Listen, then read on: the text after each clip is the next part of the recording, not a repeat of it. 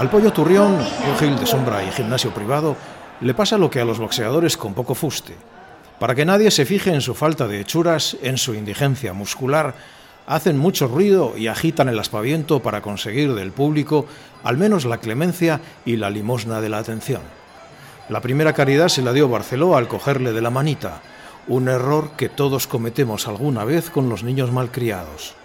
El pollo turrión sabe que besará la lona y prepara el patio con una lista de culpables. La falange que persigue al pollo la forman Ana Rosa, Antonio David y los internos del psiquiátrico de Mondragón. El pollo, el pollo no estaba preparado para un ejército con tanta carga intelectual y no sabe cómo sacudirse del zapato la mugre de sus meses de gobierno. Al pollo le ha bastado con dos voces de la hermana monasterio para descomponerse vivo.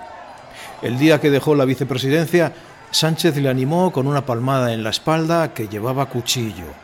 Enseguida recordó la impagable gestión de las residencias de ancianos, tarea del pollo cuando era gallo, eso sí era una navaja, una faca metida en el tercer espacio intercostal, una herida incompatible con la vida política que diría un asistente del SAMUR. De esa navaja que llevaba su sangre, el pollo nunca se quejó. Cuando calienta, el pollo turrión lleva una bata roja metalizada que en la espalda dice Iglesias y en los costados Vallecas. Una bata con relleno de espuma para marcar paquete una bata que guarda en el ropero de Galapagar, un armario clase obrera.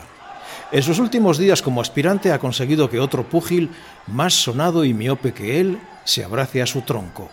Gabilondo, que tiene cabeza, le ha dicho al pollo que les quedan unos días para ganar. Gabilondo ponía en ese tándem sus neuronas de metafísico, con la confianza de que el pollo pusiera músculo y huevos. Pero el pollo es un montón de goma espuma con el que no se puede ir ni a un atraco quizá a robar gallinas, poco más. El pollo turrión se irá y cuando se marche solo quedará un sonoro silencio, como cuando los niños interrumpen su berrinche, que es cuando los mayores pueden ocuparse con serenidad de las cosas relevantes.